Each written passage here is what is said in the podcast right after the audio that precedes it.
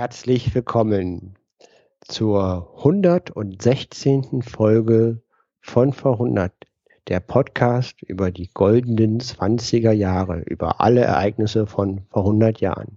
Hier sind der Luis und der und Steffen. Hallo liebe Zeitreisende. Äh, jede Folge vom Verhundert Podcast dreht sich genau tagesaktuell um die Ereignisse von vor 100 Jahren. Also wir befinden uns jetzt im Jahr 1921 und wir würden normalerweise davon sprechen, was genau in den letzten vier Wochen zum 15.03.1921 passiert ist. Aber der Steffen hat was ganz Besonderes heute vorbereitet.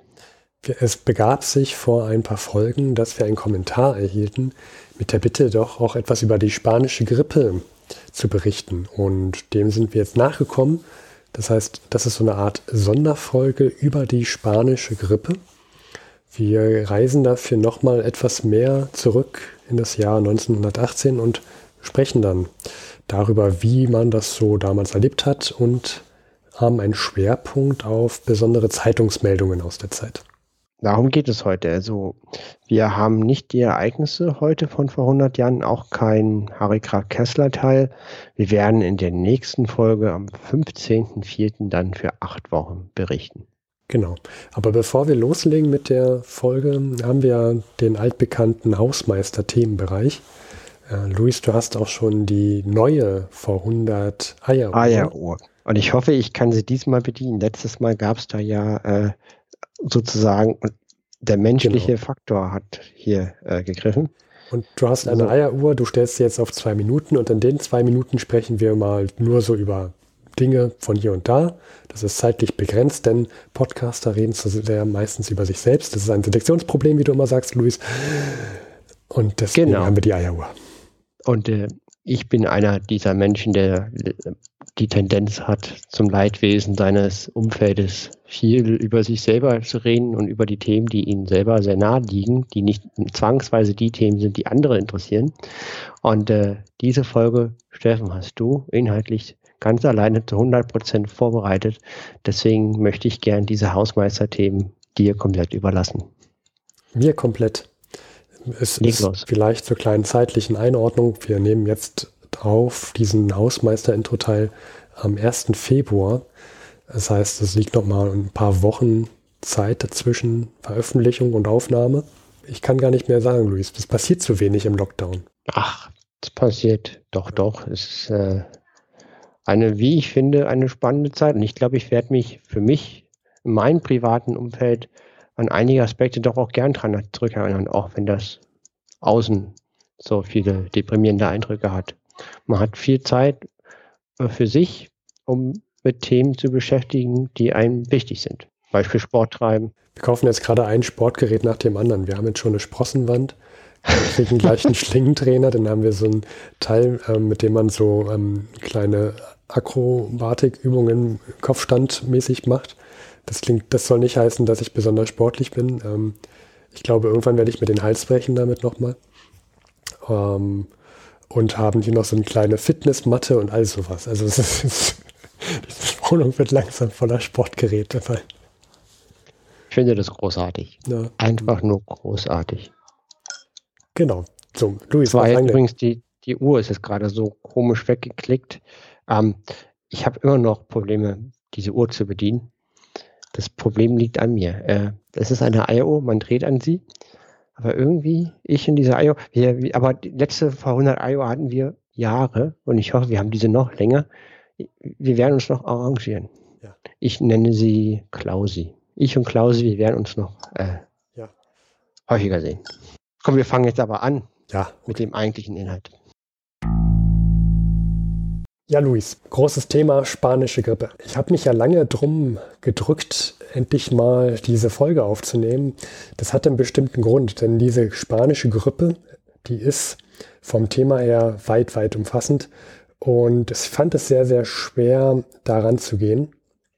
Und dann dachte ich mir, hm, ähm, während ich so mich ja mit Nachrichten beschäftigt habe aus der heutigen Zeit, ist mir aufgefallen, dass viele gesagt haben, ah, Mensch, Covid-19, das ist ja wie die spanische Grippe, da gibt es so viele Parallelen. Und ähm, die meiste, also die einzige Parallele, die sie immer nur sagen, ist, ja, damals hatten die Leute Grippe, es sind sehr viele verstorben und es war eine Pandemie. Ähm, aber ich finde, dafür zu sagen, dass das jetzt die Parallele ist, reicht mir das nicht aus. Und dann dachte ich mir, hm, vielleicht könnte man ja die spanische Grippe angehen, indem man ähm, ja, Parallelen zu Covid-19 zeigt und auch spanische Grippe zur ähm, Influenza 1889. Da kommen wir gleich noch dazu, was das eigentlich war.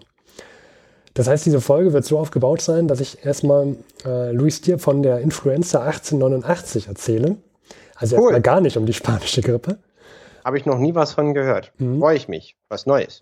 Und das so als kurzes, als kurzer ähm, ja, Disclaimer sozusagen. Ähm, das, ist, das braucht man, um die spanische Grippe, glaube ich, zu verstehen und auch die Leute.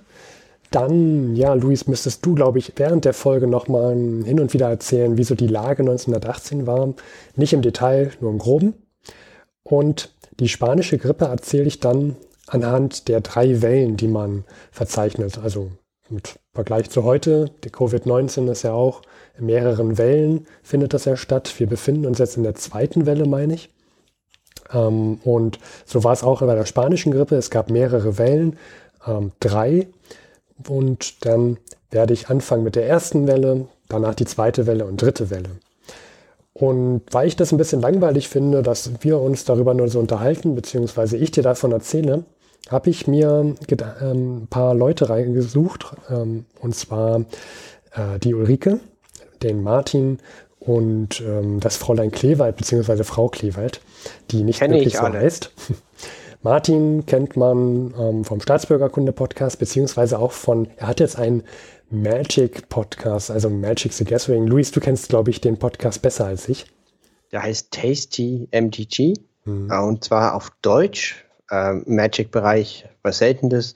Und da geht es quasi Magic-Karten um die, um die Magic-Welt von einem Flavor-Gesichtspunkt. Das bedeutet nicht darum, effektiv zu gewinnen, sondern da wird sich um die Kunst, um das Drumherum, um die Community, um das Spaß am Spiel, um darüber unterhalten die sich.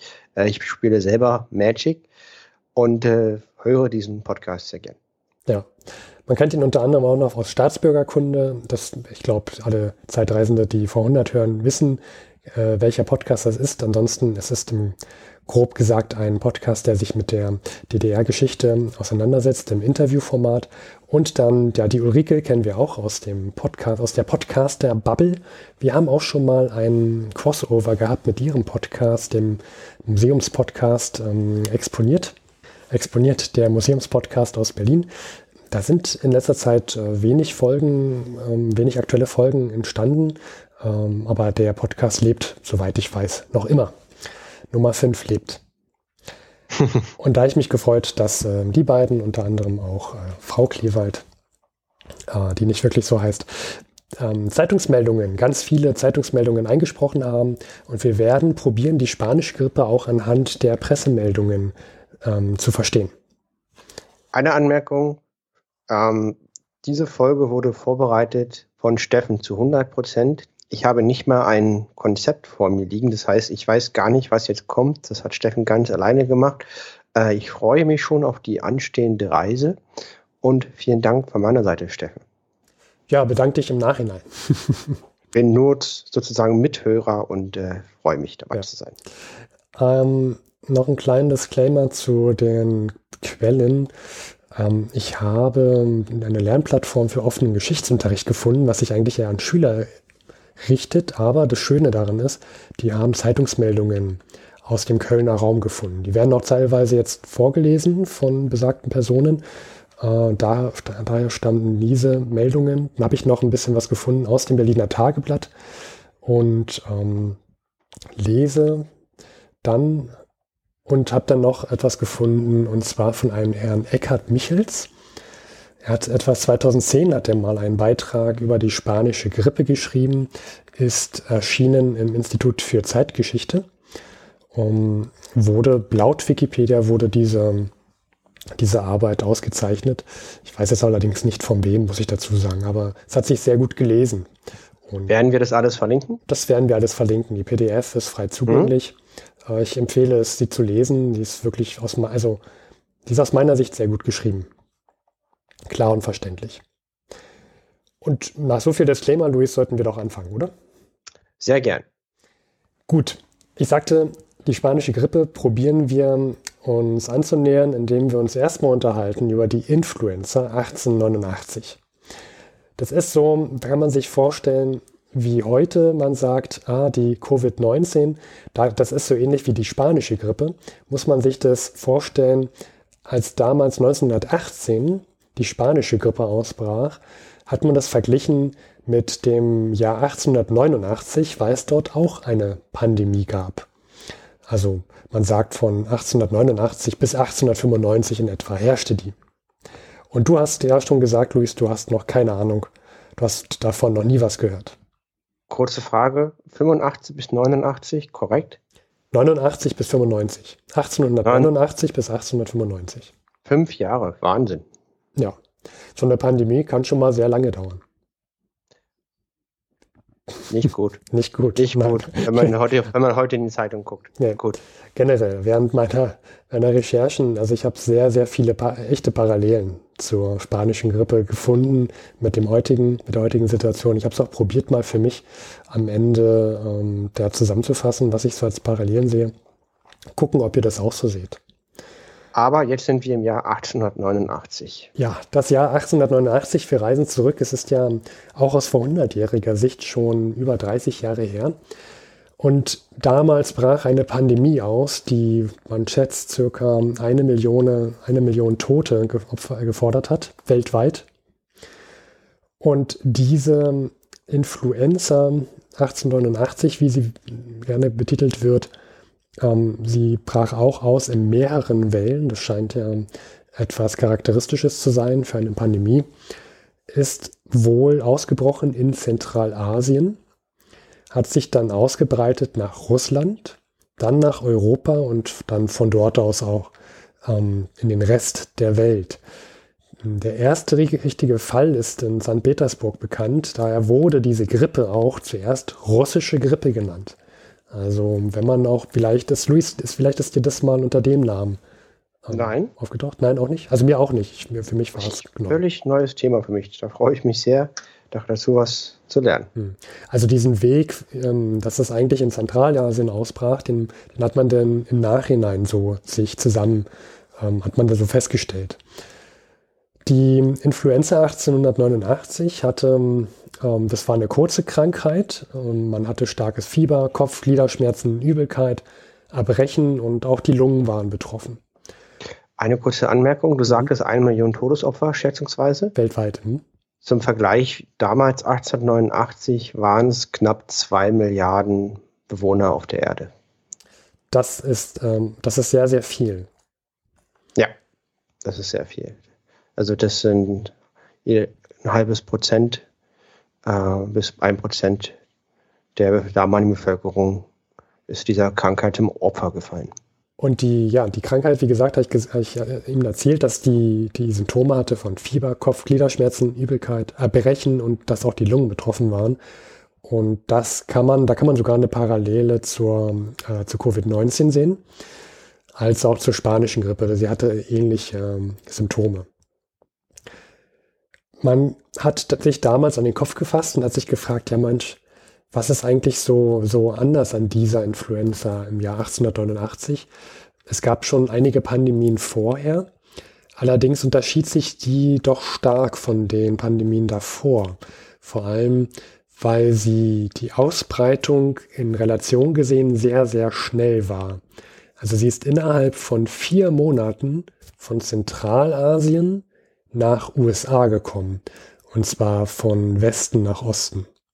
Äh, von Osten nach Westen, Entschuldigung. Das ist für das Jahr 1889 sehr, sehr schnell. Vier Monate. Das ist ja das, was man braucht, wenn man laufen würde.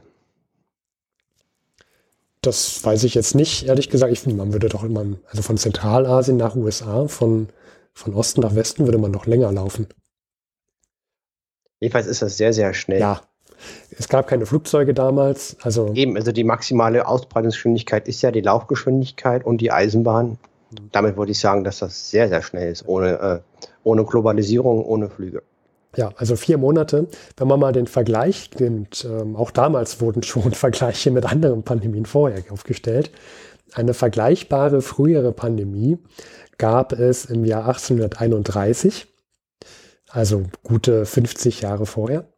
Und dort brauchte die Ausbreitung ähm, circa elf Monate, also fast ein ganzes Jahr.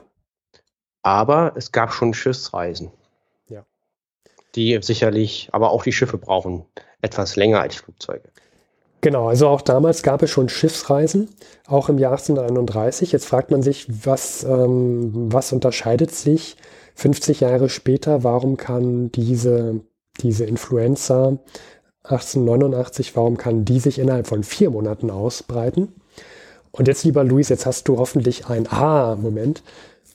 Ähm, 1889 begünstigte der Bau der transsibirischen Eisenbahn die Influenza. Das heißt, um das ah. Jahr herum ja, hat man probiert, die transsibirische Eisenbahn zu bauen. Das heißt, über diesen Weg von Zentralasien nach Russland, über diese transsibirische Eisenbahn konnte die Influenza damals deutlich schneller nach Europa gelangen und damit auch in den Rest der Welt. Da sieht man, alles hat eine Rückkopplung. Hm. Luis, wir sind jetzt im Jahr 2020.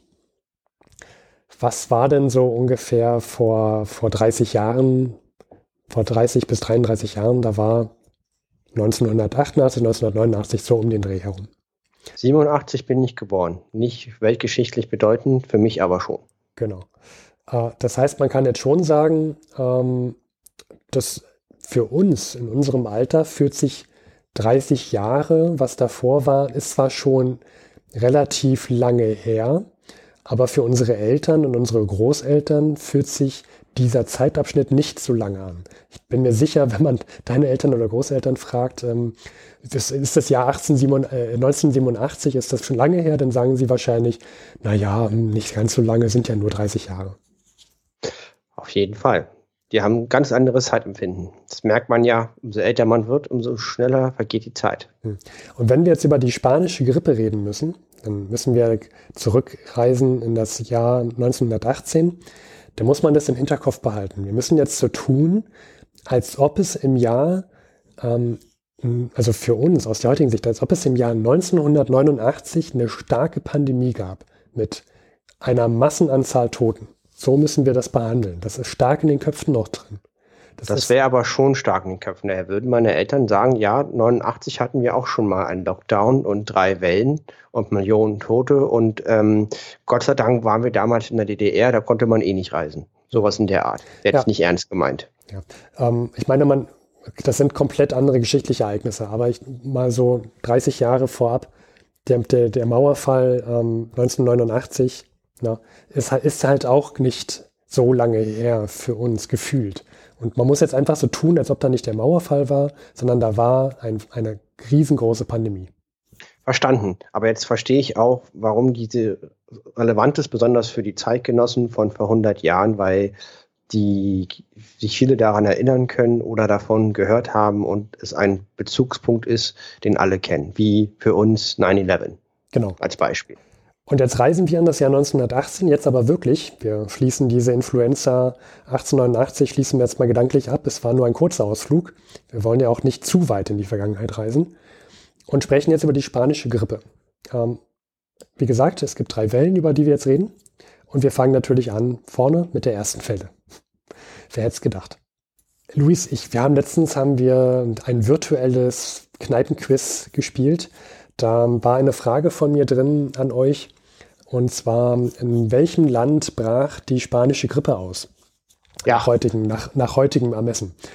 Und äh, da, da würde mich mal interessieren, hattest du die Antwortmöglichkeit richtig getippt, geraten oder gewusst?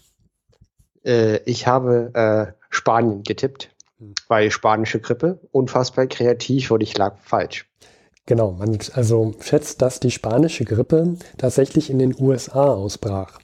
Und da fragt man sich, na nur, wie kann es denn sein, dass die nicht äh, amerikanische Grippe heißt? Oder, ähm, sondern dass sie spanische Grippe heißt? Das fragt man sich ja eigentlich. Und so ähnlich wie die Influenza von 89 russische Grippe als Gruppe, russische Grippe bezeichnet wurde oder immer noch wird, obwohl sie in Zentralasien ausbrach, hat auch die spanische Grippe eigentlich den Ursprung ganz woanders, nämlich in den USA. Aber gewagte Privattheorie, sie wurde, ohne es zu wissen, in Spanien entdeckt. Kann man, naja, was heißt entdeckt? Also sie wurde publik. Ja, publik, also hm. da waren die ersten öffentlichen Fälle. Ja, und das hängt auch zusammen mit dem Ersten Weltkrieg, aber darauf kommen wir gleich. Interessant, weil Spanien war nicht im Krieg beteiligt. Genau, und das ist auch ein Knackpunkt, warum diese Grippe so heißt. Ähm, Ende Dezember 1917 hat man in US-Armee-Lagern eine erhöhte Krankenzahl festgestellt. Und das war problematisch. Denn Luis wird so kurz einen ich überfall dich jetzt damit, wenn, wie gesagt, du bist völlig unvorbereitet. Willst du kurz einen Abriss machen, warum Dezember 1917 für die USA ein denkbar schlechter Zeitpunkt ist, um eine erhöhten Krankenzahl in der Armee festzustellen? Ja, weil die USA ist ja 1916 in den Krieg eingetreten. Verhundert hat berichtet, Lusitania und einige andere Ereignisse, eine Kette langer Ereignisse haben dazu geführt. Und das amerikanische Heer war sehr, sehr klein, weil in der damaligen Zeit waren die USA eine Nation, die America First äh, ähnliche Dogmen angewandt haben. Das bedeutet, ähm, alles außerhalb Amerika, besonders in Europa, hat sie nicht interessiert. Und sie hatten im Gegensatz zu heute eine sehr, sehr kleine Armee. Also wirklich auch in Relation zur Wirtschaftskraft, zur Bevölkerungsanzahl sehr, sehr klein. Ich meine sowas in der Größenordnung von 100.000 Soldaten. Müsste ich ähm, bitte nicht verprügeln, wenn die Zahl jetzt nicht akkurat ist, aber es war wirklich klein, einiges kleiner als zum Beispiel die Friedensstärke des Deutschen Reiches. Und ähm, jetzt muss man natürlich innerhalb von kürzester Zeit äh, die Armee erweitern, auf ein Millionenheer bringen, was man dann auch noch nach Europa schifft. Und das ist der blödeste Zeitpunkt überhaupt, eine solche zu haben, weil man halt, ähm, oder für die Seuche der beste Zeitpunkt, weil man jetzt in diesen Ausbildungslagern hat man die Truppen, die werden immer ausgebildet, die werden immer größer und die werden in die ganze Welt geschickt. Ja, war ja auch ein Weltkrieg. Und äh, das heißt, für den Virus ist das ja perfekt. Genau. Als kleine und äh, vor allen Dingen auch auf Schiffen sehr, sehr eng zusammengepackt. Das heißt, und auch mehrere Tage am Stück. Also für so ein Virus geht es nicht besser. Ja, als kleine Korrektur, ähm, du, du meintest 1917 Kriegseintritt. Ja, genau. Entschuldigung. Das heißt, Ende Dezember 1917 echt schlechte Situation. Und Anfang 1918, also das Jahr, um das es jetzt gehen wird in dieser Folge, schlägt ein Arzt in Kansas, äh, der schlägt Alarm, weil er viele schwere Kranke feststellt und alle mit so einem komischen Krankheitsverlauf. Ähm, der Krankheitsverlauf ist binnen weniger Tage vorbei, aber mit Grippe und, und auch Pneumonie, also es geht auch stark auf die Lungen und wird erst gar nicht ernst genommen, bis dann sich das verbreitet und ganz viele Ärzte auf einmal Alarm schlagen und das dann im Frühjahr, im März in Kansas zahlreiche Erkrankte gibt in diesen Ausbildungslagern der US-Armee. Also wieder mal ein ganz schlechter Zeitpunkt, um in den Krieg ziehen zu wollen. Und man kann ja jetzt nicht sagen, weil der Krieg war alles andere als entschieden. Ähm, und die Franzo Franzosen und die Alliierten wollten unbedingt Hilfe haben. Es ist jetzt auch eine sehr hohe Bürde zu sagen, man schickt die Soldaten nicht irgendwo hin, weil sie krank sind. Ja. Ist ja eh Krieg und da sterben eh ständig Soldaten. Jetzt ganz kaltherzig im Sinne der damaligen Logik nicht meine eigene Meinung formuliert. Deswegen ist das eine sehr unwahrscheinliche Option, die nicht trotzdem zu senden. Ich sagte ja, dass es Ausbildungslager sind. Das heißt, äh, dass, dass die sind nicht komplett abgeschottet von der Zivilbevölkerung. Man geht ja noch davon aus, dass ähm, dadurch auch ja, entweder etwas auf die Zivilbevölkerung übersprungen und dann sich dort ausbreitete oder dass vielleicht es durch die Zivilbevölkerung in die Ausbildungslager sich ähm, ausbreitete. Auf jeden Fall waren dann seit Frühjahr 1918, März ungefähr, sowohl Ausbildungslager, also Militär als auch Zivilbevölkerung in den USA von dieser Krankheit betroffen.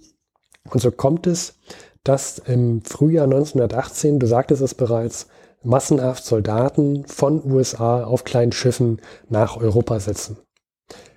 Und Luis, wo setzen sie an in, auf dem Festland Europas? In Frankreich. Genau, auf der vordersten Front in Frankreich.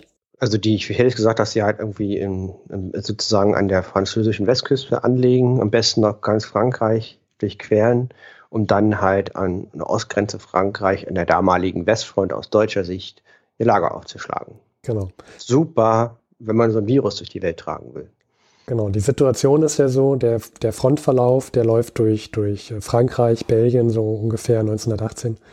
Ähm, es gibt dort einen Krieg, an dem man eine, an dem man sich quasi dauerhaft gegenübersteht und das geht nur ein paar Kilometer vor, ein paar Kilometer zurück, manchmal auch nur wenige Meter. Es kommt keine richtige Verschiebungen und wenn dann nur für ein paar Wochen, um dann wieder eroberte Gebiete aufgeben zu müssen. Also relativ starre Bewegungen und dann gibt es auch noch die von Großbritannien ja gegenüber das Deutsche Reich aufgehängte Seeblockade, dass keine Waren nach Deutschland geliefert werden durften. Und so setzten jetzt also im Frühjahr, ähm, im März ungefähr, April, die ersten US-Soldaten mit dieser Grippe auch, also Kranke, nach Frankreich über. Und es ist so verheerend, dass bereits Ende April man davon ausgehen kann, dass die spanische Grippe schon in Paris war. Das ja, ist schnell. Das ist mhm. schnell. Dennoch wird die Grippe erstmal am Anfang einigermaßen gebremst in ihrer Ausbreitung aufgrund des Weltkrieges. Denn Seeblockade, das heißt, da findet erstmal sowieso kein richtiger Schiffsverkehr zwischen zum Beispiel dem Deutschen Reich und Großbritannien und anderen Ländern statt. Dann gibt es den Frontverlauf, da, sodass generell weniger Menschen zwischen Frankreich und dem Deutschen Reich unterwegs sind. Und auch generell, diese Daten sind ja jetzt nicht ständig auf ähm, Urlaub oder so, sondern die sind ja relativ im Einsatz. Das ist ein mhm. Weltkrieg. Ähm, das heißt, sie bleiben dann schon unter sich, stelle ich mir vor. Genau. Verhältnis im Vergleich zum Frieden. Ja. Und jetzt gibt es aber noch andere Staaten, du erwähntest ja schon, es gibt noch neutrale Staaten, nämlich zum Beispiel Spanien oder die Schweiz. Oder die, die Niederlande. Oder die Niederlande. Und vor allem in der Schweiz und in Spanien trat diese Pest auch, äh, diese, diese spanische Grippe auch auf. Sie wurde ähm, von Zivilbevölkerung ähm, in, nach Spanien getragen oder auch von Leuten, die sich in Frankreich aufhielten, vielleicht teilweise auch äh, militärisch damit mithalfen. Auf jeden Fall wurde sie von Spaniern dann von Frankreich reingeholt. Und jetzt ist, jetzt kommen wir zu der Frage, warum heißt das eigentlich spanische Grippe? Luis, kannst du dich noch daran erinnern, an unsere Anfänge des, des Podcasts ähm, vor 100? Ja. Da, es waren ja grandiose Zeiten mit unserem Rollenspiel. Ja. Wir wollen den Namen nicht nennen. Und eine der ersten Folgen ähm, handelte über den Rape of Belgium. Also ähm, das, das, da ging es um Propaganda. Kannst du dich noch daran erinnern? Und was herrscht denn, das ist jetzt eine fiese Frage, weil ich, ist, ich bin jetzt sowieso in so einer kleinen Machtposition, ich kann dir jetzt Fragen stellen, du bist völlig unvorbereitet. Ähm, ich muss das jetzt auch mal auskosten. Luis, was ist denn der große Unterschied bezüglich der, der Propaganda und der Pressemöglichkeit in neutralen Ländern und ich sage jetzt mal in Frankreich und im Deutschen Reich? Ähm, ich würde sagen zweierlei. A, haben die kriegsführenden Staaten, auch die Engländer, auch die Amerikaner, die Deutschen sowieso, ähm, ähm, die Zensur verschärft oder eingeführt. Mhm. Das heißt, man kann jetzt nicht äh, Pazifismus ohne weiteres aufrufen, ohne mit Gegenmaßnahmen zu rechnen. Das ist das eine. Das andere ist, ist der Dialog zwischen den Staaten findet nicht statt. Genau. Und das heißt, ein neutraler Staat hat aus meiner Sicht zwei Vorteile. A, man kann mehr über Frieden reden als in einer kriegsführenden Nation und B, man kann mehr über die, über, also man hat eine mehr Vielfalt an Nachrichten, weil man neutral ist und kann halt aus zwei mehreren Gesichtspunkten äh, berichten. Und da sprichst du genau den Punkt an, auf den ich hinaus wollte. Luis, also auf dich ist Verlass. Und zwar, Spanien ist ein neutrales Land. Das heißt, du kannst in Spanien ähm, ganz, also die Zensur gibt es so in Spanien in der Form nicht wie in Frankreich und im Deutschen Reich. Und in anderen Ländern kann man freier über die spanischen Ereignisse berichten. Und so kommt es, dass zum Beispiel am 29.05.1918 in einer Tageszeitung der Sozialdemokratischen Partei in Magdeburg ein Bericht auftaucht in einer Zeitung. Und diesen liest uns jetzt Ulrike vor. Volksstimme, Tageszeitung der Sozialdemokratischen Partei im Regierungsbezirk Magdeburg vom 29.05.1918. Die Pest, Madrid, 27. Mai.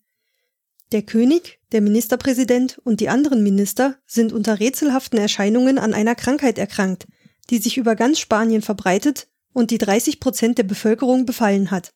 Die Krankheit wird nicht als ernst angesehen. Viele Theater bleiben geschlossen, da das Personal an einer unerklärlichen Krankheit leidet. Der Dienst auf den elektrischen Bahnen ist gestört, da die meisten Beamten angesteckt sind.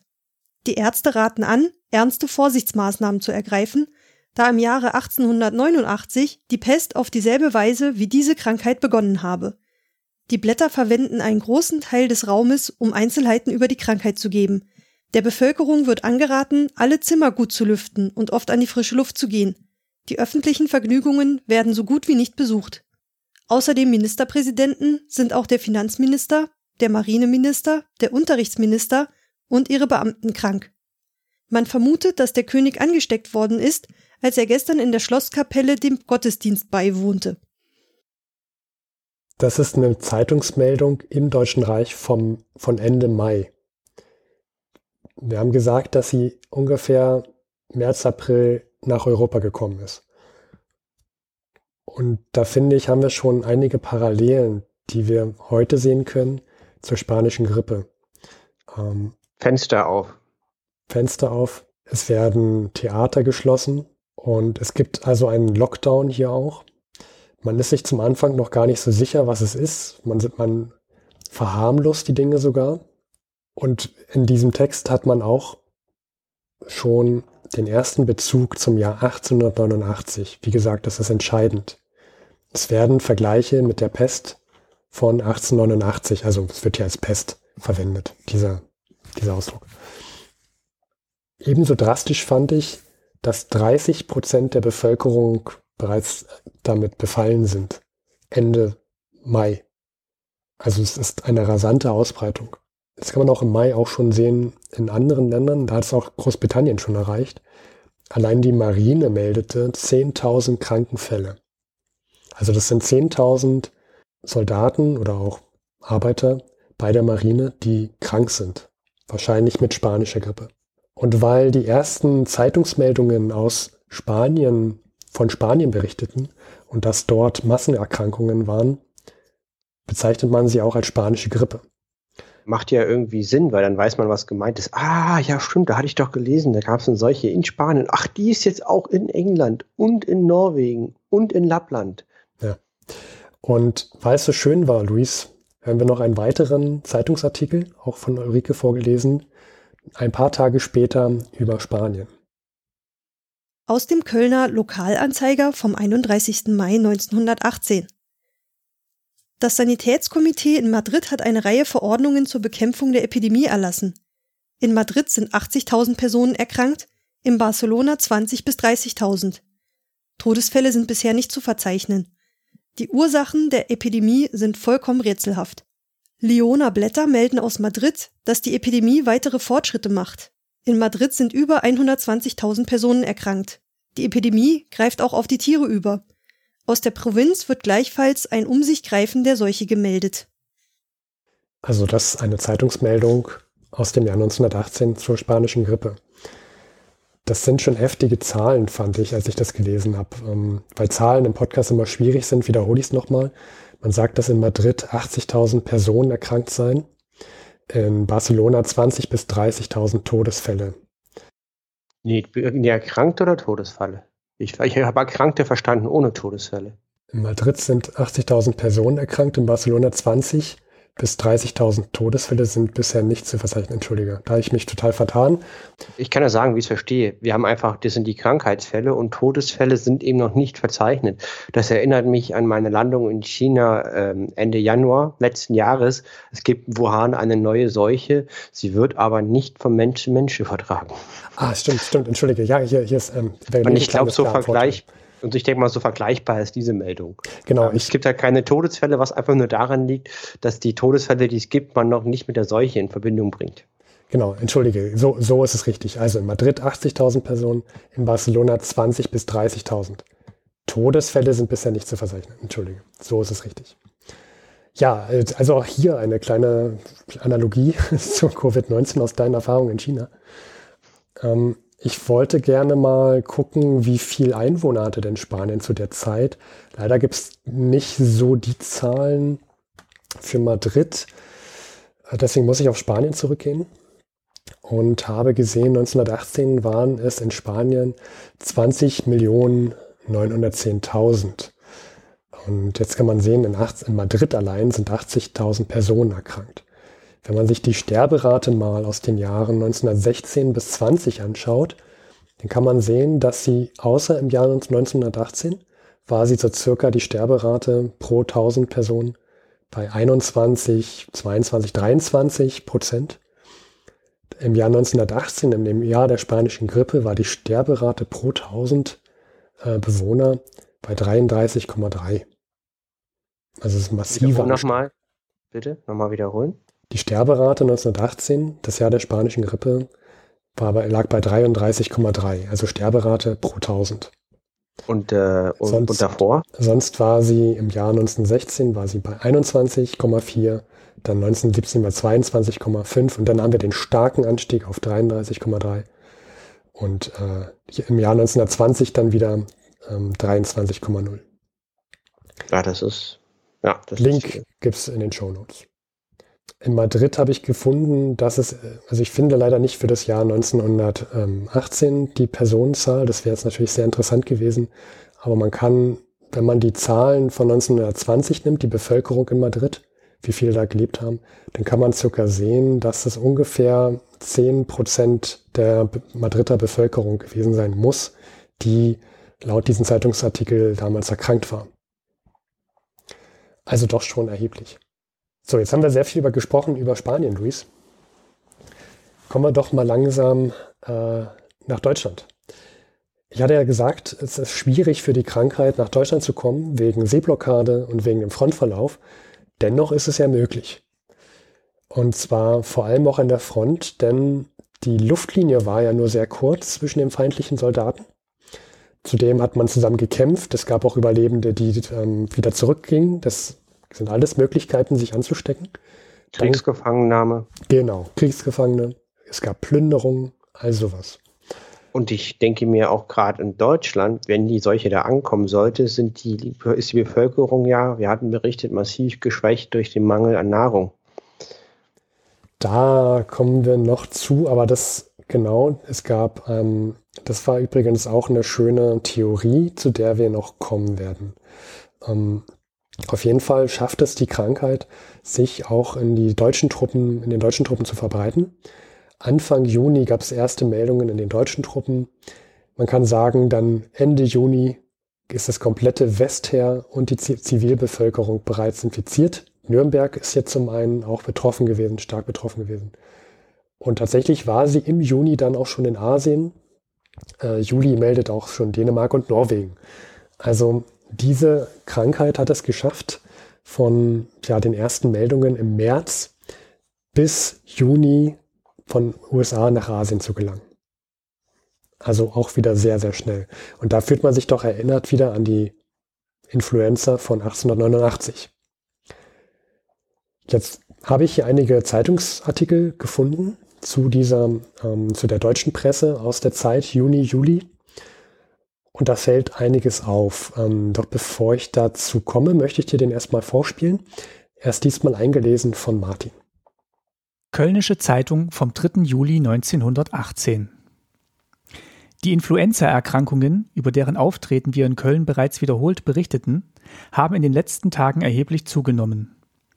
Wie uns mitgeteilt wird, fehlt in verschiedenen größeren Unternehmungen zahlreiches Personal, da es von der Krankheit befallen ist. Es scheint sich bei dem Auftreten der Krankheit demnach nicht nur um eine Folgeerscheinung der kühlen Witterung zu handeln, zumal auch die Nachrichten, die aus anderen Städten kommen, von einer immer stärkeren Ausbreitung der sogenannten spanischen Krankheit berichten. Begünstigt ist die Verbreitung der Seuche aber wohl ohne Zweifel durch das kühle Wetter im vergangenen Monat, wie es heißt, dem kältesten Juni seit 1871. Auch in Köln treten in den letzten Tagen in gehäufter Weise infektiöse Erkrankungen auf, die teils unter dem Krankheitsbild von Katarrh der oberen Luftwege verlaufen, teils aber auch von Kopfschmerzen, Brechreiz und nervösen Reizerscheinungen begleitet sind. Die Allgemeinerscheinungen sind oft die einer schweren Erkrankung. Bisher aber ist die Krankheit meistens in wenigen Tagen ohne schwere Komplikationen und ohne ernstere Folgeerscheinungen abgelaufen. Es scheint sich hier um dieselbe Erkrankung zu handeln, die auch aus anderen Städten als Influenza gemeldet wird. Es liegt angesichts des bisherigen Verlaufs der Erkrankung kein Grund zur Beunruhigung der Bevölkerung vor. Krankenhausaufnahme wird wohl nur in wenigen Fällen notwendig sein. Es genügt im Allgemeinen dasselbe Verhalten und dieselbe Vorsicht wie bei Erkältungskrankheiten. Jetzt hatten wir zwei, also wenn du das mal vergleichst mit den Meldungen davor, Luis, was fällt dir da auf? Das würde mich jetzt mal interessieren, ob du da zu dem gleichen Schluss kommst wie ich. Wenn ich sowas lesen würde, würde ich mich fragen, wenn alles gleich ist wie bei, wie bei einer Erkältung, warum berichtet man drüber? Mhm. Das würde mir, das würde mir ins Auge fallen. Und äh, ja, und ich denke mal, gerade im Hintergrund des Krieges hat die Regierung auch kein Interesse, ähm, schlechte Nachrichten an der Heimatfront, damaligen Heimatfront zu verbreiten, ja. weil die hatten ja schon ein Moralproblem. Das heißt, man sieht, man hat davor noch Zeitungsberichte im Mai gehabt, wo man über Spanien redet, dass es so Tausende von, von Kranken gibt und, und jetzt gibt es auf einmal einen Zeitungsartikel, ja, in Köln, hm, man, man, man erkrankt, aber es ist nicht so schlimm. Das heißt, nee, man muss halt nicht arbeiten, aber ansonsten muss man eigentlich auch nichts ändern. Nee. Aber, aber wir berichten mal drüber, aber eigentlich ist es nichts zu berichten. Allein das würde mich ja, also ich, mein, mein Bullshit-Radar ist mittlerweile jetzt auch aufgrund der eigenen Erfahrung äh, auf 280 äh, sozusagen bei der Meldung. Das ist, das ist so was Typisches, was wir an der ersten Welle sehen können, dass die Zeitungsmeldungen sich zurückhalten mit Panikmache, dass sie sich selbst, sogar selbst zensieren. Und dass sie, dass sie probieren, Dinge klein zu reden. Etwas zu verharmlosen. Etwas, also sie vergleichen es mit einer schweren Erkältung und die meist in wenigen Tagen ohne schwere Komplikationen wieder zurücktritt. Ich hatte noch eine andere Zeitungsmeldung vorgelesen von Frau Klewald. Bitte. Kölner Tageblatt vom 3. Juli 1918. Die spanische Krankheit, so schreibt uns ein Mitarbeiter, ruft die Erinnerung an die schlimme Winterzeit 1889-90 in lebhafter Weise bei vielen Lesern wieder wach. Wohl kein Haus in Köln bliebe damals von der Seuche verschont und die Zahl der erkrankten Angestellten, Arbeiter und so weiter in manchen Betrieben, Geschäften und Fabriken war so groß geworden, dass nur die allerdringlichsten Arbeiten und Sachen erledigt werden konnten. In manchen Zeitungsdruckereien gelang es damals nur mit Ach und Krach, die Blätter fertigzustellen. Der neue Modename Influenza hatte die Leute etwas ängstlich gemacht. Da aber die Krankheit in den meisten Fällen ohne weitere Verschlimmerung schnell wieder verschwand, legte sich auch bald die Aufregung. Allmählich gewann die Anschauung immer mehr an Boden, dass die neue Influenza-Krankheit doch nur ein anderer Name für die altväterliche Grippe war, die betagte Leute aus ihrer Jugendzeit hier noch kannten. Auch jetzt hat sich ja die Überzeugung durchgerungen, dass die neue spanische Krankheit auch nur eine Art Grippe ist. Hoffentlich wird günstiges Sommerwetter ihrer weiteren Verbreitung bald ein Ziel setzen. Also als ich diese Meldung gelesen hatte, lief mir so ein leichter Schauer über den Rücken. Ähm, ich weiß nicht, wie es dir dabei ging, aber ich fühlte mich schon stark erinnert an ans ja, Nachrichtenmeldungen Anfang 2020, wo wir über das komische Virus Covid-19 was gehört haben. Wie gesagt, sieben Tage nach der Meldung, die ich berichtet habe, ist nicht vom Mensch zu Mensch übertragbar, äh, waren die Straßensperren vor der Haustür in China. Ja. Es geht da nicht viel schneller, als man denkt. Also gibt ähm, wieder einen Bezug auf die, auf die Influenza 1889. Es wird von Lockdown gesprochen und auch hier wird wieder verharmlost. Das hat man, wie gesagt, das war gang und gäbe. Bezeichnet es als Grippe und man soll sich nicht so haben. Also was ich auch als starken Bezug, parallelen Bezug fand, war, dass man davon hofft, dass man hofft, dass im Sommer dann mit dem Wetter sich das schon wieder geben wird. Ich kann mich dann noch daran erinnern, letzten Sommer, also 2020, gab es auch öfter mal diese Meinung, na ja, wenn dann das, wenn dann das gute Wetter kommt, dann, dann, dann wird das schon wieder verschwinden. Also auch diese Meinung gab es damals, 1918, hin und wieder in der Bevölkerung. Wir kommen, in der ersten Welle habe ich relativ viele Presseberichte. Ich hoffe, dass, Luis, das ist jetzt okay für dich. Ich würde gleich. Ich finde die sehr gut. Also ich freue mich über jede, die kommt. Ja. Ich habe jetzt noch einen letzten Bericht vorgelesen von Martin zum 5. Juli, auch aus dem Kölner Lokalanzeiger. Kölner Lokalanzeiger vom 5. Juli 1918. Die gegenwärtige Influenza-Epidemie ist allem Anschein nach noch nicht im Abnehmen begriffen. Besonders werden die Schulen in Mitleidenschaft gezogen und es fragt sich, ob nicht gerade hier ein Herd für die Verbreitung der Seuche besteht. In einer Klasse in einer Mädchenschule erschienen heute von 46 Schülerinnen 12, in einer anderen von 44 13. Auch Lehrerinnen werden häufiger von der Krankheit ergriffen. Und wenn dies auch bisher gutartig verlief, so dass häufig schon nach drei Tagen die Kranken nicht mehr das Bett zu hüten brauchten, so leidet doch auch der Schulbetrieb sehr unter dem unregelmäßigen Besuch. Es erhebt sich daher aus beiden Gründen die Frage, ob es nicht zweckmäßig wäre, schon jetzt Ferien eintreten zu lassen. Ist aber eine, eine drastische Konsequenz, sehr, sehr harmlos beschrieben. Ach, ist das toll, wir kriegen mehr Ferien. Ähm, also meine Frau ist ja Lehrerin. Dadurch ähm, ja, beschäftige ich mich nochmal umso mehr mit Schulen und ob sie offen bleiben sollen oder nicht während dieser Covid-19, auch mit Homeschooling und so weiter. Also beschäftige ich mit Schulen, obwohl ich jetzt keine Kinder habe. Das als Disclaimer. Und ich habe diesen Artikel vorlesen lassen von Martin, weil ähm, ich es schon interessant war, dass man auch damals über Schulschließungen gesprochen hat und ob man vielleicht Ferien verlegen sollte von jetzt auf gleich. Einfach um so eine Art Wellenbrecher da reinzubringen. Das Wort Wellenbrecher fällt da nicht rein. Ich weiß auch nicht, ob sie das wirklich so meinten. Ich kann mir das aber aus dem Kontext heraus lesen, dass sie sich in so eine Art Bruch daraus erhofft haben. Auf jeden Fall sehe ich hier auch wieder eine kleine Parallele. Ähm, und so geht es so weiter. Das war jetzt auch erstmal eine der, der letzten Meldungen zur ersten Welle. Ähm, wie gesagt, die Presse zensiert sich noch ein bisschen, hält sich zurück. Das wird sich noch ändern. Äh, kommen wir mal zu etwas, was sich auch zur spanischen Grippe verbreitet hat, Luis, und das sind Spekulationen und Verschwörungstheorien. Ich kann mich noch erinnern, als äh, Covid-19 ausbrach, da gab es so Berichte wie, man muss nur ähm, gut gurgeln mit heißem Wasser täglich oder man soll frische Luft atmen, dann, dann, dann ist das überstanden und all sowas. Oder es gab ja auch ganz gute Empfehlungen eines äh, Gott sei Dank ehemaligen Präsidenten eines großen Landes mit 51 Sternen in der Flagge. Ja. Wir sprechen den Namen nicht aus und äh, weil wichtig ist, die Person, wenn man, wenn man ihr die Aufmerksamkeit nimmt, das ist die höchste Bestrafung, die man der Person geben kann. Ja. Also wir werden uns schon noch mit ihr beschäftigen müssen und also wenn vor 100 wenn wir dann ja im, im Jahr 2116 bis 2120, dann müssen wir über die Zeit von vor 100 Jahren, also über 2016 bis 2020 sprechen. Dann werden wir vielleicht den Namen wieder angeben. ähm, wer sich fragt, wie wir das machen sollen, wir können Zeitreisen. Gut, Kommen wir zu Verschwörungstheorien, Luis. Es gab ja, ähm, es gibt ja auch hier so bestimmte Theorien, woher dieses Virus kommt und dass es das gar nicht gibt oder wer das angeblich verbreitet hätte und so weiter. Das wollen wir jetzt gar nicht wiederholen. Wir wollen mal darauf eingehen, was es denn 1918 so gab. Und zwar, in der USA gab es Behauptungen, dass deutsche Spione die Krankheiten eingeschleppt hätten. So quasi als biologische Kriegsführung. Kannst du mir, kannst du mir ähm, ein, ein Medizinprodukt aus Deutschland nennen, das man, äh, das vielleicht stark verbreitet in der Welt war, vom Bayer produziert, nimmt man auch gerne mal gegen Kopfschmerzen? Äh, fängt, fängt es mit A an ja, und hört mit Aspirin auf? Ja, genau. Aspirin gab es auch schon damals. Copyright Bayern Leverkusen.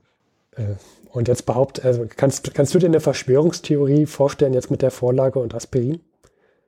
Dass Aspirin verantwortlich ist für die Seuche? Genau, es wurde nämlich angeblich von den Deutschen manipuliert.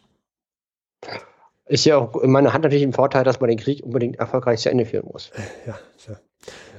Und gut, also das gab es in den USA. Gehen wir mal nach Westeuropa, Südafrika. Dort ähm, hat man sich das so erklärt, dass die Grippe jetzt ausbricht, weil ja die Deutschen auch mit dem Giftgaseinsatz angefangen haben. Hm, wer vor 100 berichtete, ich glaube, es war Folge 20, die gelbe Wolke, kann man sich noch mal anhören. Und äh, angeblich soll dieser Giftgaseinsatz an der Westfront die Ursache sein. Das wird also in Südafrika und Westeuropa behauptet. Kommen wir mal nach Frankreich generell. Lass mich raten, die Deutschen waren es. Die Deutschen waren es. Und zwar haben sie die Krankheit mit U-Booten in die USA und nach Frankreich gebracht. Die, diese ominösen U-Boote waren ja damals ein richtiger Schrecken. Ähm, Luis, und Zeppeline, lustigerweise, die waren auch ein Schrecken. Ja, Genau. Also U-Boote führten ja quasi auch dann zum Kriegseintritt der USA. Also man hat sich schon gefürchtet vor U-Booten. Weil jeder, hinter jedem dunklen Tür ein U-Boot und ein Zeppelin. Also man fürchtete U-Boote, weil sie sich auch dann nicht mehr an das Prisenrecht eine Zeit lang ähm, ja, ähm, na? Hielten. Uneingeschränkter U-Boot-Krieg. Genau. Prisen, Prisenrecht wurde ignoriert. Das heißt, ohne Vorwarnung Torpedo raus, Boot versenkt. Ansonsten muss man die anhalten, durchsuchen, wenn kriegswichtige Materialien oder halt militärische Mittel an Bord sind, versenken und die Besatzung kann sich retten. Im Booten wurde ignoriert, weil U-Boote kann man so nicht wirklich sinnvoll einsetzen, weil die können die Leute auch nicht retten. Ja. Also ne, sind halt Mordinstrumente einer Armee, um Leute umzubringen. Dann ähm, noch eine andere Theorie, die ja nicht gerade, also die stimmt schon in Teilen. Kriegsgefangene brachten die Krankheit nach Frankreich. Deutsche Kriegsgefangene natürlich. Deutsche Kriegsgefangene. Also, dass es Deutsche sind, die die Ursache, also die, die Ursache lag ja nicht im Deutschen Reich, aber sicherlich haben dann auch später dann, ja, warum nicht Kriegsgefangene, haben sicherlich auch die Krankheit mit verbreitet. Es gab im Deutschen Reich auch natürlich Verschwörungstheorien, denn Luis. Lass mich raten, es waren aber nicht die Deutschen. ähm, nee. Es waren die, es waren die Russen? Nein. Es war, also man hat hier, also vielleicht gab es da auch, ich kann mir vorstellen, dass es sicherlich auch solche Verschwörungstheorien gab, aber ähm, die, die ich jetzt hier gefunden habe. Ah, die waren schon aus dem Krieg raus, das passt nicht. Das müssen dann auch die Franzosen oder die Amis oder die Engländer sein. Oder die Italiener. Hm. Es war der Krieg, so wurde behauptet. Und zwar äh, etwas Naheliegendes, was du auch gerade gesagt hattest. Das hast du zwar so nicht direkt gesagt, aber Mangelernährung sei schuld. Das haben die Deutschen gesagt? Das Ach so, dann haben die gesagt, wegen der Blockade und die Alliierten genau, sind schuld. Genau. Ah, die ganz Bösen. Deswegen müssen wir den Krieg unbedingt erfolgreich zu Ende führen. Und im Ruhrgebiet wurde die dann sogar als Hungerkrankheit bezeichnet. Diese Krankheit. Äh, sie hat sich langsam ja von Westen nach Osten ausgebre ausgebreitet. Das heißt, so das Ruhrgebiet und auch Köln waren so mit, mit die ersten ähm, Gebiete, in denen diese Krankheit war. Das heißt, die also wenn sich jemand ähm, einen Namen für eine Krankheit ausdenkt, dann sind es meistens die, die die Krankheit zuerst hatten. Da habe ich aber eine Frage. Also mein gefährliches Halbwissen vor der Folge besagt, dass eben äh, die spanische Grippe es in dem zeitlichen historischen Kontext von 1918, 1919, 1920 es besonders einfach hatte, weil die, eben die Mangelernährung da war und die Leute geschwächt waren. Ist das jetzt ein, ein später Propagandaerfolg der, der, der äh, der, der, Presse damals? Mhm. Ähm, oder ist das wirklich so? Ähm, ich möchte nicht sagen, das war wirklich so oder das war nicht wirklich so, weil ich mich finde immer noch nicht so vorbereitet habe, dass ich da eine hundertprozentige Antwort geben müsste. Also mein, mein, mein Wissen ist so, man kann es nicht genau sagen, man vermutet aber, dass die Mangelernährung nicht der Grund sei, weshalb es sich so stark ausgebreitet hat. Und da gibt es nämlich ein paar Gegenargumente. Das ist wirklich neu. Ich dachte immer, ja, na klar, die haben ja alle gehungert, Steckrüben, Winter und das passt halt auch so gut, ne? Das ist Kausalität und das ist ja ganz toll und so ganz einfach erklärt, aber scheint komplexer zu sein. Danke, ja. hast gelernt. Also das, darauf, das ist auch der perfekte Übergang. Da wollte ich gerade darauf hinaus. Denn also in der deutschen Presse hat man sich übrigens zum Anfang in der ersten Welle auch zu, probiert zurückzuhalten. Da wollte man nicht den Zusammenhang stellen zwischen Mangelversorgung und Auswirkungen der Krankheit ist, wollte ich auch eine kleine, kleine Abschweichung. Die Bombardierung von Dresden wurde auch sofort des, seitens des Dritten Reiches äh, ausgeschlachtet.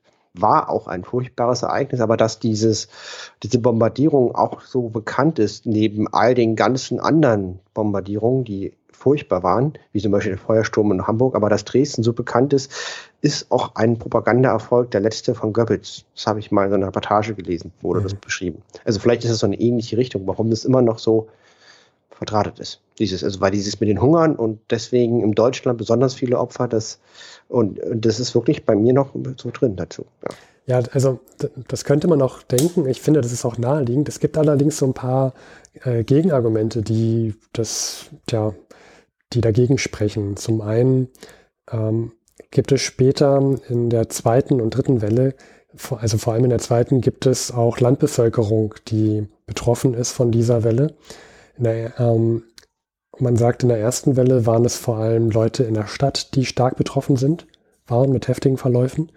In, und Landbevölkerung eher weniger, weil sie ähm, eine bessere Ernährungssituation hatten. Ja, das, das würde ja eigentlich heißen, hm, Mangelernährung kann ja also doch ein Grund sein. In der zweiten Welle war allerdings die Landbevölkerung auch gleichermaßen betroffen. Ähm, das heißt, obwohl sie besser versorgt war mit Essen. Das heißt, ähm, die die Ernährungssituation auf dem Land war zwar immer noch nicht sehr gut im Deutschen Reich auf dem Land, aber sie war deutlich besser als in der Stadt. Dennoch konnte sie in einem späteren, in späteren Wellen ähm, auch die Landbevölkerung ordentlich zurichten.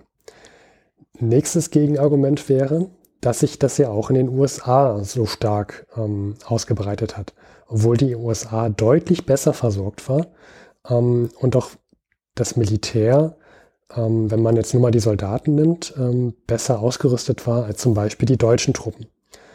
Äh, um einiges besser um im einiges. Jahr 1918, ja. Man kann sich, es gibt hier so eine Statistik, die ich gefunden habe aus dem Jahr 1918, da die sagt, dass etwa ein Prozent der eingezogenen US-Soldaten an Grippe starben. Das sind in Zahlen von den 4 Millionen US-Soldaten starben ca. 43.000. Das ist sehr, sehr viel, weil es gab nicht so viele, also ich glaube, das ist ähnlich wie die Todeszahl von Amerikanern im ganzen Ersten Weltkrieg. Das weiß ich nicht. Das gucke ich mal raus, aber ich würde behaupten, dass das ich, ich berichte gleich. Und wenn man jetzt mit der Ernährungssituation argumentiert, dann müsste man jetzt eigentlich sagen, dass die deutschen Soldaten deutlich heftiger betroffen sein müssten, weil sie ja deutlich schlechter versorgt waren an der Front. Kurze Anmerkung. Äh, Erster Weltkrieg, die Verluste der USA an Soldaten betragen 116.000 Tote, was wie, wie also sozusagen ein Drittel der Gesamttote der USA am Ersten Weltkrieg sind Opfer der spanischen Grippe, korrekt? Kann man das so sagen? Äh, ich habe es jetzt nicht nachgerechnet. Aber waren das 40.000? 43.000. Ja, dann sagen wir jetzt mal ein Drittel. Okay, das ist heftig. Und jetzt wie gesagt, wenn man jetzt die Mangelernährung als Grund für den Ausbruch oder und die starke Verbreitung der spanischen Grippe nimmt, dann müsste man jetzt davon ausgehen, dass unter den deutschen Soldaten prozentual deutlich mehr ähm, an der Grippe sterben müssten. Ja, aber die ja wesentlich weniger, äh, wesentlich mehr am Hungern waren. Genau. Das ist ja das Narrativ, und, von dem ich vor der Folge ausgegangen bin. Und Tatsächlich waren es aber 1918 von den deutschen Soldaten circa 0,3 Prozent. Das heißt, von 8 Millionen deutschen Soldaten sind es circa 20.000 bis 25.000. Wir haben natürlich hier wahrscheinlich einen statistischen Fehler auch drin, weil ja. da ist ja die Frage, wie die Daten zustande kommen. Nur man kann sagen, dass von den Werten, die bekannt sind, man keine Kausalität der, der Hungertheorie nachweisen kann. Das kann man ja sagen. Punkt. Und dann, das kann man sagen. Hm, also so viel zu dem, äh, zu der Sache. Also ich bin auch mittlerweile der, der Meinung, dass es da keinen starken Zusammenhang geben dürfte zwischen der Mangelernährung und dem Ausbruch der spanischen Grippe. Wir können ja sagen, der wurde noch nicht nachgewiesen. Andersrum. Dieser Zusammenhang wurde nicht nachgewiesen. Ich wurde noch nicht überzeugt davon. Ähm, wenn es jemand besser weiß, bessere Quellen hat, natürlich sofort in die Kommentare und ich bin gespannt. Wir haben keinen, also nicht wir, Steffen hat die ganze Arbeit gemacht, Steffen hat keinen Nachweis und ich freue mich, dir was dazu zu lernen. Dann gab es noch andere schöne Fragen, die man sich so stellte, auch in der ersten Welle schon. Und zwar stellte man fest, dass äh, junge und alte Personen eigentlich nicht so die schlimmen Verläufe hatten, sondern eher so die Personen zwischen ähm, 20 und 40 Jahren, also die eigentlich im besten Alter waren. Das hat man sich auch probiert zu erklären und hat gesagt, na ja, die Influenza 1889 und 90, das haben natürlich die heutigen 30-Jährigen und 20-Jährigen nicht mitbekommen. Die ähm, heutigen äh, 40, 50, 60, 70, 80-Jährigen, wobei es davon nicht so viele gab wahrscheinlich vor 100 Jahren, die haben natürlich die damalige Pandemie mitbekommen und haben eine Immunität äh, entwickelt und sind deswegen nicht so stark betroffen gewesen. Mein Bullshit-Radar ist auf 700. Ich habe aber keine Ahnung. Ja. Und das sind so alles so Fragen und, und, und Artikel, Pressemitteilungen aus der ersten Welle, die ähm, die Presse und die, also dieses Thema verschwindet aus dem letzten Juli-Drittel, aus den Schlagzeilen, war generell auch nie eine große Überschrift, ähm, sondern war immer nur so ein kleines Randthema. Also wie gesagt, die Presse wollte das eher nicht so im Vordergrund stellen. Hintergrund, das war die Sommeroffensive der deutschen Armee äh, im Sommer 1918, weil halt die es gab einen Frieden in Russland, den Frieden von Brest-Litovsk, und die Truppen, die frei waren an der Ostfront, wurden für eine letzte Offensive verwendet in Frankreich, äh, die den Sieg bringen sollte und auch hätte bringen können. Es war äußerst knapp. Es war ein Rennen der Zeit gegen die Anwachsen der Truppen der Entente durch den Nachschub der Amerikaner, äh, durch neue Verbände äh, gegen die Offensive. Und es hat die Frage, wer das Rennen der Zeit gewinnt. Da ging es um die heiße Wurst. Und damit kommen wir zur zweiten Welle. Wir haben uns jetzt sehr lange mit der ersten Welle befasst. Ähm, das ist die, die intensivste Welle, mit, mit der man sich mit Pressemitteilungen hier so befassen kann. Die zweite und vor allem jetzt auch, ich sage jetzt mal die dritte Welle, wenn man sie dann so bezeichnen kann, die wird jetzt nicht mehr ganz so umfangreich. Wir kommen jetzt also schon zum Ende der Folge. Die zweite Welle wird Louis als Herbstwelle 1918 bezeichnet, weil sie im Herbst losging. Auch hier 100 Jahre später, im Jahr 2020, haben damals schon einige Virologen gesagt, es wird im Herbst nochmal eine zweite Welle geben. Ich kann mich erinnern, sogar im Sommer, als es zurückging. Ja. Und Klang auch logisch. Und das sind einfach die Erfahrungen aus der, aus der Vergangenheit. Und das zeigt auch die spanische Grippe. Sie ging im Herbst dann nochmal los.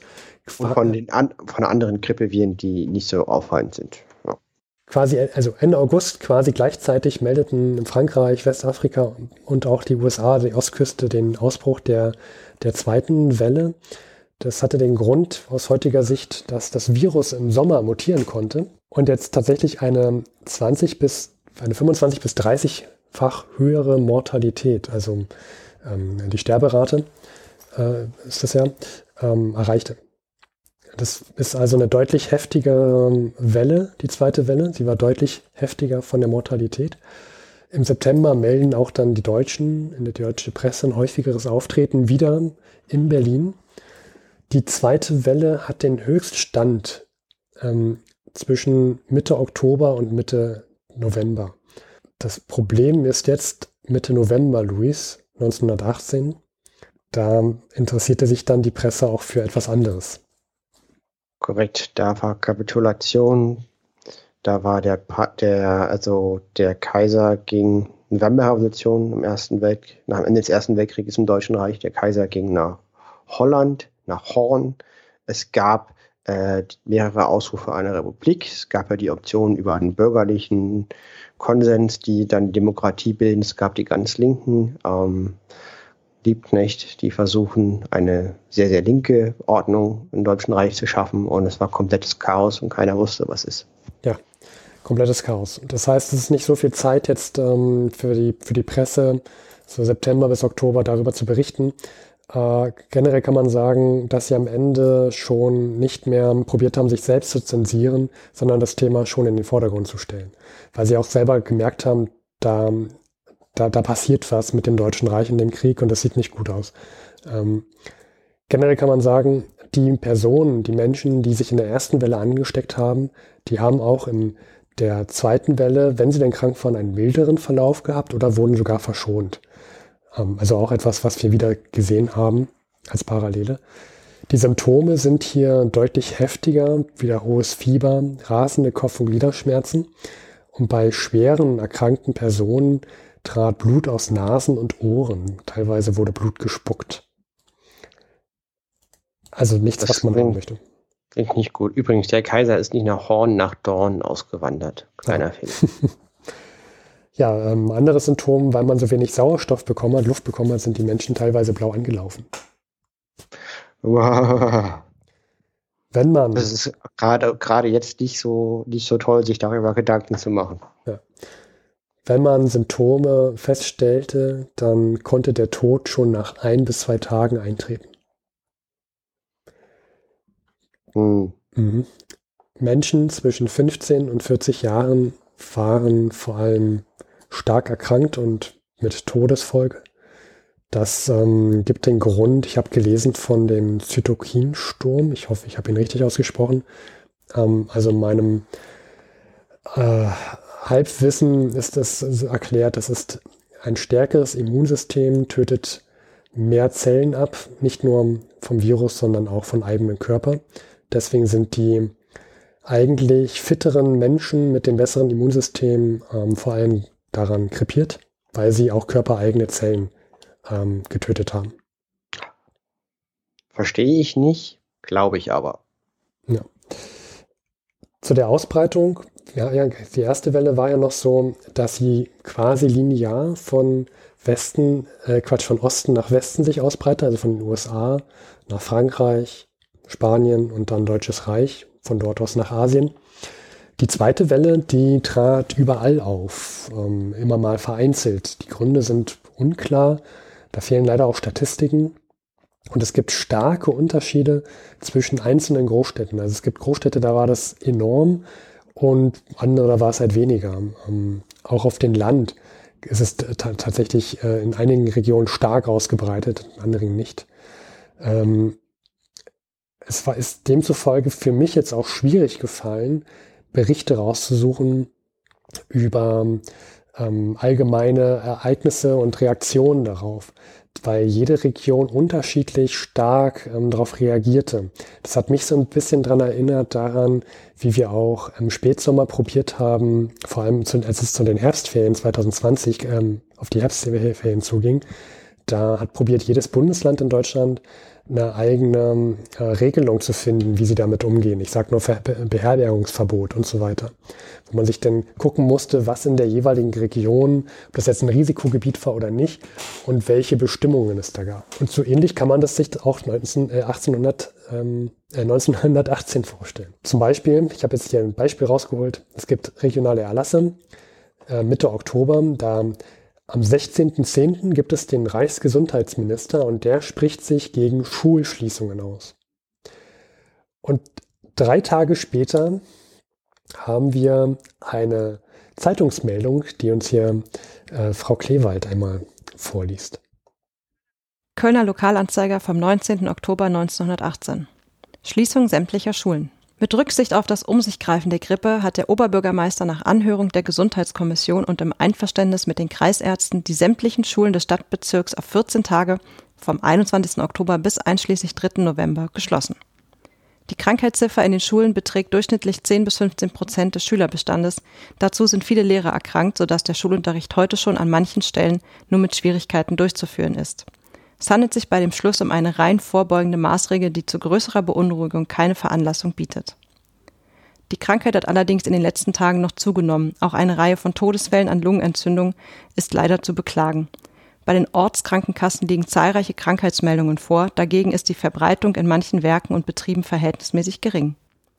Die städtischen Hospitäler haben bis jetzt den großen Andrang an Kranken noch aufnehmen können und werden auch weiter dazu in der Lage sein, wenn, was erhofft werden kann, in den nächsten Tagen die Krankheit ihren Höhepunkt erreicht hat, sodass in den Hospitälern der Zu- und Abgang an Grippekranken sich ausgleicht. Also am 16.10. wird vom Reichsgesundheitsminister noch gesagt, es gibt keine Schulschließungen. Drei Tage später tituliert in Köln eine Zeitung Schließung sämtlicher Schulen. Die Meldung klingt aber jetzt ähm, vernünftig. Also hier wird wenig beschönigt, sondern hm. hier ist klar, die Bedrohung wird benannt und auch ernst genommen. Ja. Auch hier die Hospitäler, die Situation wird angesprochen. Ja, wie reagiert die Presse? Sie hält sich nicht mehr zurück, weil das Kriege, Kriegsende nahe ist. Die Bevölkerung, die fühlt sich zum Teil hm, ja noch betrogen, gerade in, zu dieser Zeit, durch diese Friedensersuche der, ähm, der Regierung, der OHL auch teilweise Sie kann man ja nochmal nachhören mit V100. Und das wird alles so in der, in der Presse öffentlich gemacht. Wenn man sich die Region mal anschaut, Dresden zum Beispiel. Dresden schließt dann in der Zeit Schulen, Theater, Kinos. Es kommt nicht mehr zu Gerichtsverhandlungen. Paar, Ki paar Kilometer weiter in Relation gesehen, sehen wir uns Leipzig an. Da gibt es erstmal zunächst keinen, ich nenne ihn mal Lockdown, was die Bevölkerung stark kritisiert. Es gibt sogar eine Messe, die Leipziger Messe, die noch stattfinden darf. Und erst nach starker Kritik der Bevölkerung kommt es dann zu Schließungen. Ähm, es gibt komischerweise in keiner Kommune, wobei es ist nicht komisch, aber es, in keiner Kommune werden Gaststätten geschlossen. Es werden auch Gottesdienste nicht ausgesetzt und es gibt auch kein Versammlungsverbot. Der Grund dafür ist die negative Stimmung, die im Deutschen Reich vorherrscht. Man weiß, es geht aufs Kriegsende zu und es sieht nicht gut aus. Und dann wollte man alles andere machen, als den Leuten den Alkohol wegnehmen, also Gaststätten schließen, sie nicht zu den Gottesdiensten lassen oder sich nicht ähm, zu treffen. Ich glaube, es ist auch ein wichtiger Faktor ist, ähm, dass jedes Zeichen der Schwäche zu vermeiden ist. Ähm, man hat ja damals noch gehofft, dass äh, die Friedensbedingungen nicht so schlimm sein werden. Äh, und da ist es ja gut möglich, stark auszusehen. Und da sind Meldungen über Seuchen und Schließungen von Schulen und Gaststätten sicherlich nicht gut, wenn man einen guten Frieden erzielen möchte. Ja. Und als allerletzte Zeitungsmeldung von der zweiten Welle äh, liest uns Frau Klewald noch einen letzten, allerletzten Zeitungsbericht vor. Berliner Volkszeitung vom 17.10.1918. Die Grippe, weitere Zunahme der Krankheitsfälle. Die Zahl der bei der Berliner Ortskrankenkasse angemeldeten Grippeerkrankungen hat noch weiter zugenommen. Gestern sind 2117 neue Krankenmeldungen erfolgt. Hiervon entfallen 1484 Fälle auf Grippe, 43 Fälle auf Lungenentzündung. Insgesamt sind bereits mehr als 10.000 Mitglieder der Ortskrankenkasse an Grippe erkrankt. Die Großberliner Krankenhäuser beherbergen ebenfalls viele Kranke. So weist das städtische Krankenhaus Westend in Charlottenburg gegenwärtig 100 Kranke auf. Die Sterbefälle betragen rund 10 Prozent. Von den 75 an Grippe Erkrankten, die im Krankenhaus der jüdischen Gemeinde in Berlin untergebracht sind, sind bisher sieben gestorben. Ähnlich liegen die Verhältnisse in den anderen Krankenhäusern. In Berlin mussten heute neuerdings drei Schulen und eine einzelne Klasse geschlossen werden. Der 18-jährige Sohn des Staatssekretärs Erzberger, der als Kriegsfreiwilliger in den Heeresdienst eingetreten ist, ist gestern Nacht in dem Kriegslazarett Karlsruhe an der Grippe gestorben. Also die Situation hier diesmal aus Berlin. Vielleicht auch noch anmerken, Erzberger war der, der das ähm, mit den genau. Friedensverhandlungen führend beteiligt war, der später von Faschisten umgebracht wurde, auch genau dafür. Genau, das ist ein Teil des Reichstags nach ihm benannt. Äh, äh, ganz, ganz schweres Schicksal, finde ich. Genau, deswegen habe ich das auch gerne nochmal rausgesucht. Es war mir gar nicht bewusst, dass sein Sohn auch an der spanischen Grippe verstarb. Das ist auch für mich neu. Ja, also so viel als ähm, Nebenwissen nebenbei. Interessant, ich habe noch gelesen, es gab einen Droschken- und Automangel von, also das, es konnten Kranke müssen, müssen auch transportiert werden. Es gab einen Mangel an Droschken und Automangel. Und es gab in der Presse Forderungen, dass, dass, diese, dass die zivile Wagen dafür zur Verfügung gestellt werden. Dass man es äh, nicht verstehen kann, wie jemand in so einer Zeit sein Auto nehmen kann, um Frauen zu beeindrucken, damit fortzufahren und sie bei Gaststätten abzuholen. Generell, wir haben schon angesprochen, Kriegsende, das Grippe wird dann nicht, doch nicht zum Top-Thema in den Zeitungen. Gründe könnten sein, weil ähm, man sich auch an Tote gewöhnt hat mit dem Weltkrieg und es neue Strukturen geben muss ne, im November. Es gibt neue Situationen, es gibt zwei Herren, die unterschiedliche Regierungssysteme ausrufen, gleichzeitig, fast gleichzeitig und so weiter. Das ist dann die. Kurz Matthias Erzberger hatte zwei Töchter und einen Sohn und der Sohn ist gestorben als Soldat an der spanischen Grippe. Ja. Matthias Erzberger. Okay, danke für die Info. Und damit kommen wir zur, zur dritten Welle, ähm, was schwierig ist, ehrlich gesagt, das als dritte Welle zu bezeichnen, weil es wenig Daten gibt. Also ich beruhe mich hier wieder auf dem Bericht von Eckhard Michels. Da spricht er davon, dass es, dass es wenig ähm, Berichte gibt, wenig ähm, Zahlen, Fakten, um zu sagen, was ist jetzt genau die spanische Grippe davon? man kann sagen, dass in den nächsten fünf Jahren, er hat das hier auch als Überschrift das Grippejahr fünft, ähm, dass es immer wieder starke Grippe, Grippewellen gibt, ähm, die zusetzen. Jetzt kann man aber nicht genau sagen, ist das jetzt das Virus von der spanischen Grippe oder was anderes. Auf jeden Fall ist das noch in den nächsten fünf Jahren immer mal wieder eine große, ein großes Thema. Ähm, ausbrechen tut diese dritte Welle, wenn man dann davon sprechen will, jedoch zur Jahreswende 1918, 1919 auf. Und das, ja, finde ich vielleicht als Ausblick. Ich hoffe, dass es nicht eintritt, aber wenn man als, das als Parallele vielleicht sieht, hier steht so ein Satz in seinem Bericht, in seinem Werk. Signifikant wurde die dritte Welle vor allem in Australien, dass sich durch die rigorose Quarantänemaßnahmen vor den ersten beiden hatte schützen können und nun zwar verzögert, aber dennoch hart betroffen wurde.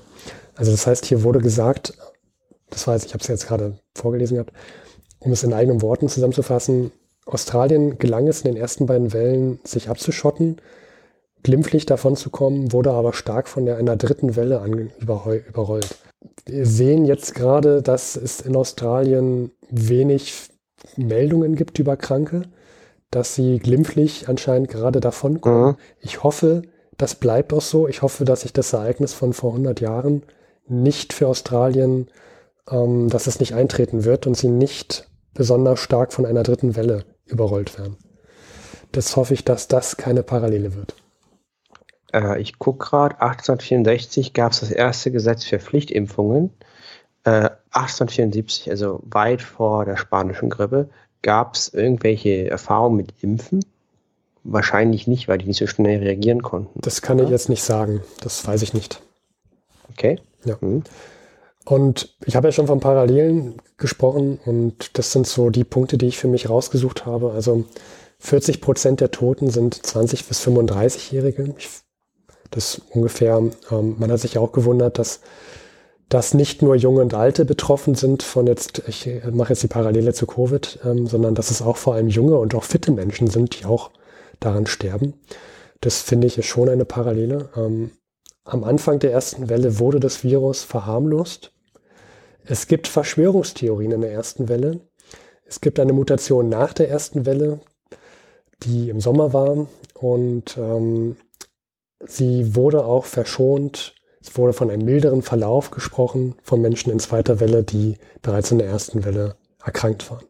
Das sind so alles jetzt auch mal Parallelen, die, wenn mich jetzt jemand fragt, ja, ist das für dich parallel, Covid-19, spanische Grippe, dann finde ich ja. Und das sind für mich die Punkte, die ich jetzt mit rausgezogen habe. Es gibt auch ein Thema Schulschließung, ähm, chaotische Situationen in jeder, äh, in, in jedem, also in unterschiedlichen Regionen, das sind so alles Punkte, wo ich sage, ja, tatsächlich, das ist, das ist parallel. Also die spanische Grippe, Covid-19, hat, hat auf jeden Fall sehr, sehr viel Ähnlichkeit. Und damit wären wir auch schon am Ende, Luis. Erstmal vielen Dank, Steffen. Das, äh, ich habe einiges äh, daraus gelernt. Und äh, mir ist auch aufgefallen, es gibt viele Parallelen. Ähm, es gibt jedoch auch viele Unterschiede. Zum Beispiel äh, die gesunden äh, Erwachsenen besonders stark betroffen sind hm. äh, um eine zu nennen. Ja. Und ähm, das ist doch ähm, erstmal die Parallelen sind äh, da, aber nicht so, wie ich mir das gedacht habe. Ne? Vor allen Dingen, das würde ja auch da wieder passen, dass die Mangelernährung gar nicht so entscheidend war. Ähm, sozusagen, das kann man, dass wir keinen Nachweis gefunden haben, dass die Mangelerschwerung das so ausschlaggebend ist, und dann, dass das eben sich nicht nachweisen lässt. Und man kann sagen, dass es doch sehr, sehr wenig Ereignisse sind in der Geschichte, die sich überhaupt nicht vorhersagen lassen, äh, die sehr, sehr viel Auswirkungen haben. Also das, äh, es gibt Parallelen und ja. Ja. Ich möchte auch nicht sagen, es ist identisch, ne? aber man kann Dinge herausziehen. Ähm, ja, und damit wären wir auch am Ende der spanischen Grippe. Ich hoffe, ich bin dem gerecht geworden, was ich damals versprochen hatte, einen kleinen Überblick zu schaffen. Ich fand diese Art, ähm, sich mit den Pressemeldungen vor allem zu beschäftigen, fand ich als den sinnvollsten Weg und eine gewisse Parallele zu zeigen zwischen dem jetzigen Covid-19 ähm, zur spanischen Grippe und spanische Grippe zur Influenza 1889. Das fand ich sehr interessant. Und vielleicht auch positive Aussicht, dass man merkt, dass äh, wir doch einen ganz anderen Hintergrund haben. Wir haben eben keinen großen Weltkrieg äh, mit Millionen Toten und äh, Mangelernährung, sondern wir haben wenigstens nur das Problem heute. Also dass die, das äh, so als Glas halb voll Deutung zum Schluss von meiner Seite. Ja, ich finde, mit diesem Optimismus, Luis, beenden wir die Folge. Vielen Dank, Steffen. Es war eine große Freude. Es hat mir Spaß gemacht und ich hoffe, euch auch, liebe Zeitreisende. Und damit würde ich sagen, reist in die Zukunft bis zur nächsten Folge. Das kann man wie machen, Luis? Indem man wartet. Das war die aktuelle Folge von Verhundert. Alle Töne sind natürlich erzeugt. Es gibt keine künstlichen Farbstoffe, Konservierungsmittel und Geschmacksverstärker, die in der Produktion verwendet wurden. Risiken und Nebenwirkungen, da könnt ihr euch informieren und zwar unter der 030 814 55339. Jedoch gehen wir da nicht selber ran. Hier könnt ihr uns eine Nachricht aus Band sprechen und uns Rückmeldung geben. Denn über Rückmeldung freuen wir uns sehr. Und äh, das könnt ihr, wie gesagt, einmal über die 030 814 55339 tun oder unter info.verhundert.de oder auf Twitter. Spenden sind auch willkommen. Details siehe Webseite von uns verhundert.de. Vielen Dank.